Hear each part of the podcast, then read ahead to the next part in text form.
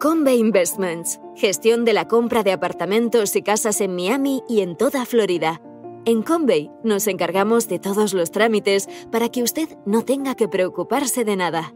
Es una inversión sólida, con seguridad jurídica y que ofrece un elevado rendimiento.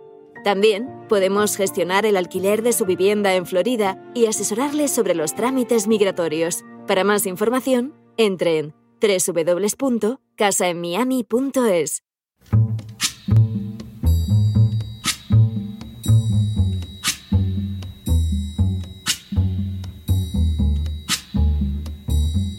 La voz con César Vidal, desde el exilio. When the night has come and the land is dark and the moon is the only light we'll see. No, I won't be afraid. Oh, I won't be afraid just as long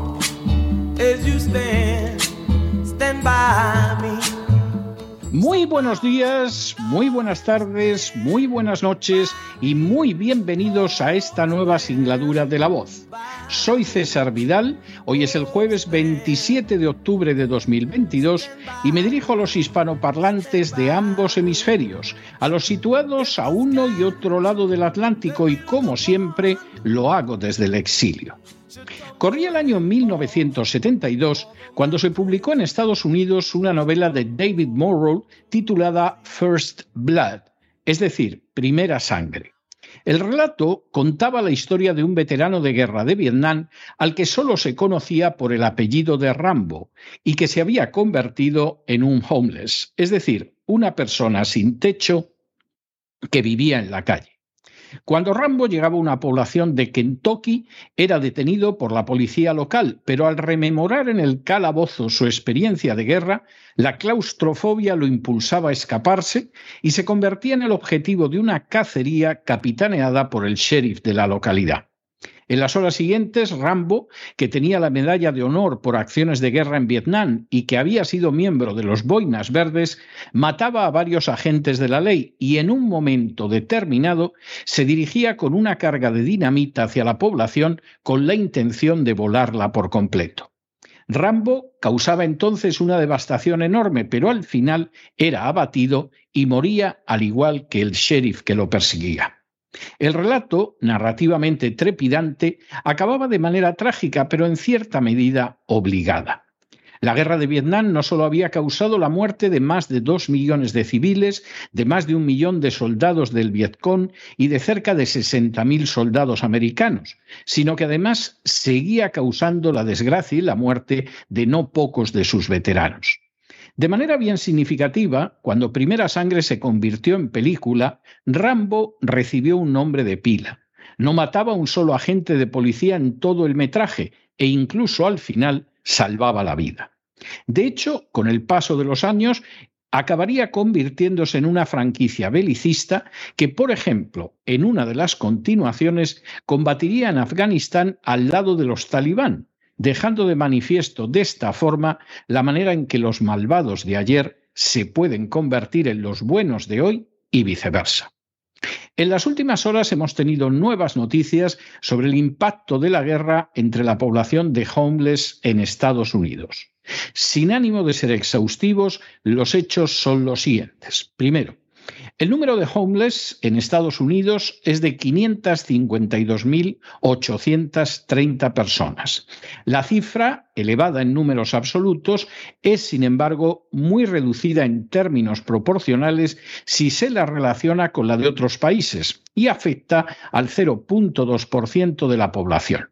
Segundo, así Estados Unidos tiene un número de homeless que está muy por detrás de naciones africanas como Nigeria o Egipto, de naciones asiáticas como India e Indonesia, de naciones americanas como Perú, Colombia y Honduras, y de naciones europeas como Alemania o la Ucrania no actual, sino ya de hace varios años.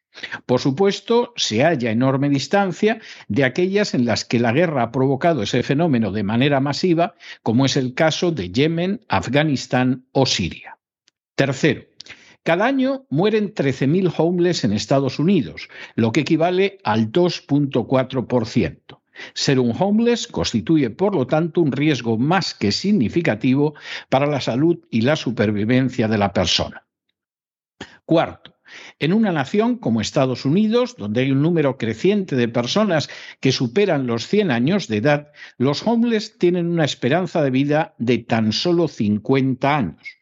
De hecho, el que solo el 15,6% de los homeless supere los 51 años puede ser una muestra de las escasas posibilidades de supervivencia en esas condiciones. Quinto, el 89,7% de los homeless tienen más de 24 años, pero solo el 3,2% supera los 62 años. Sexto, el 20% de los homeless son menores de edad y de ellos el 42% se identifica como homosexual. Séptimo, el 48% de los homeless son blancos y el 52% pertenece a otros grupos étnicos. Octavo, el 39,8% de los homeless son negros, es decir, hay casi cuatro veces más homeless negros de lo que significa su porcentaje en el conjunto de la población americana. Noveno, los indígenas americanos forman el 2.8% de los homeless, lo que significa una proporción ligeramente inferior al doble del porcentaje que representan en el conjunto de la población americana. Décimo, el 13% de los homeless son hispanos, es decir, se acercan al doble del porcentaje de población que representan en Estados Unidos. Un décimo, el 61% de los homeless son varones. Duodécimo. Las cinco áreas de Estados Unidos donde hay más homeless son el Distrito de Columbia, Nueva York, Hawái, Oregón y California. En estas zonas hay tasas de homeless que multiplican entre 5.8 y 1.9 la media nacional.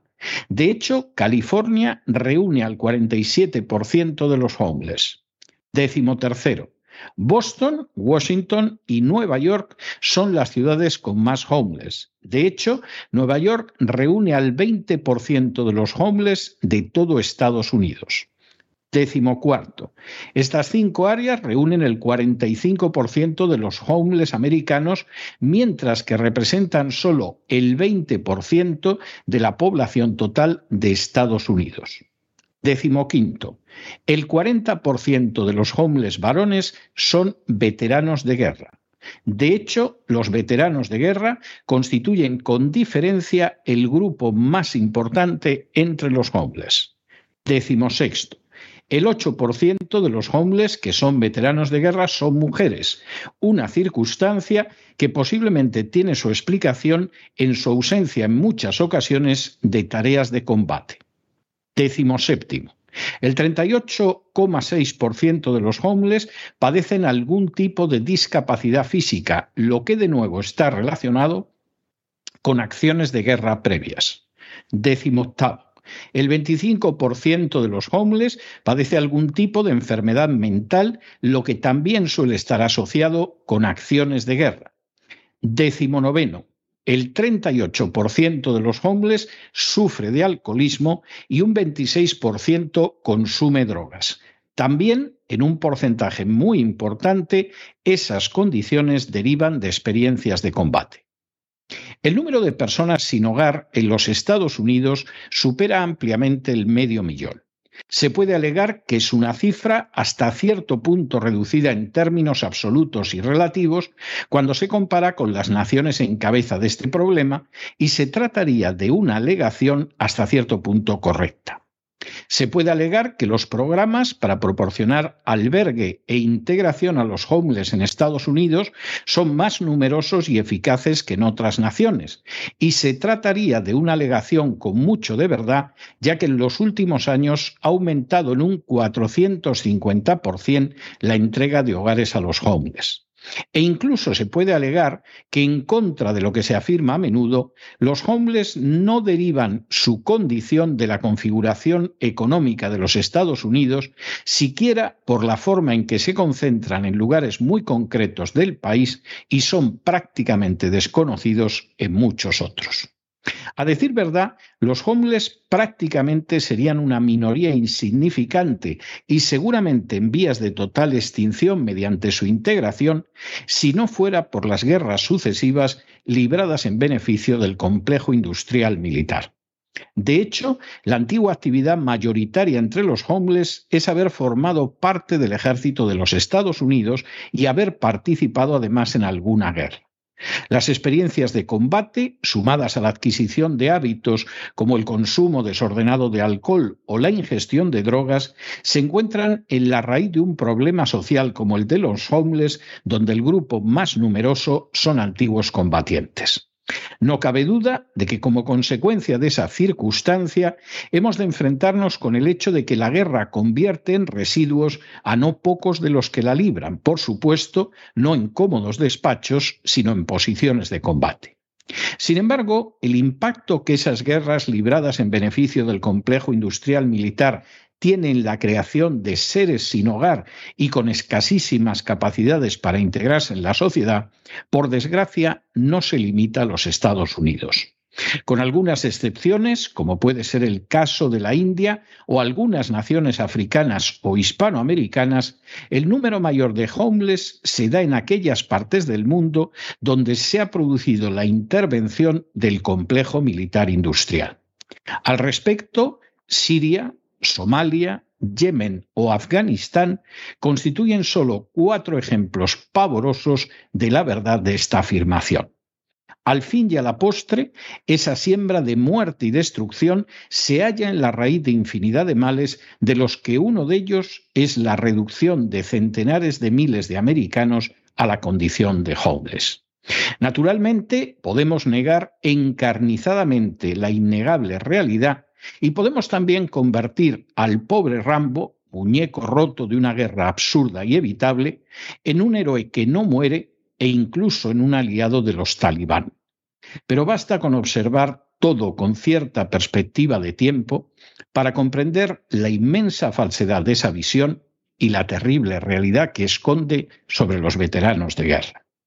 Pero no se dejen llevar por el desánimo y la frustración, y es que a pesar de que los poderosos muchas veces parecen gigantes, es solo porque se les contempla de rodillas y ya va siendo hora de ponerse en pie. Mientras tanto, en el tiempo que han necesitado ustedes para escuchar este editorial, la deuda pública española ha aumentado en cerca de 7 millones de euros. Y créanlo ustedes, hay muchos veteranos de guerra en España que no están mejor que esos hombres pero a diferencia de lo que sucede en Estados Unidos, ni existen programas públicos para integrarlos, ni las furcias mediáticas les dedican una sola palabra. Muy buenos días, muy buenas tardes, muy buenas noches. Les ha hablado César Vidal desde el exilio. Que Dios los bendiga.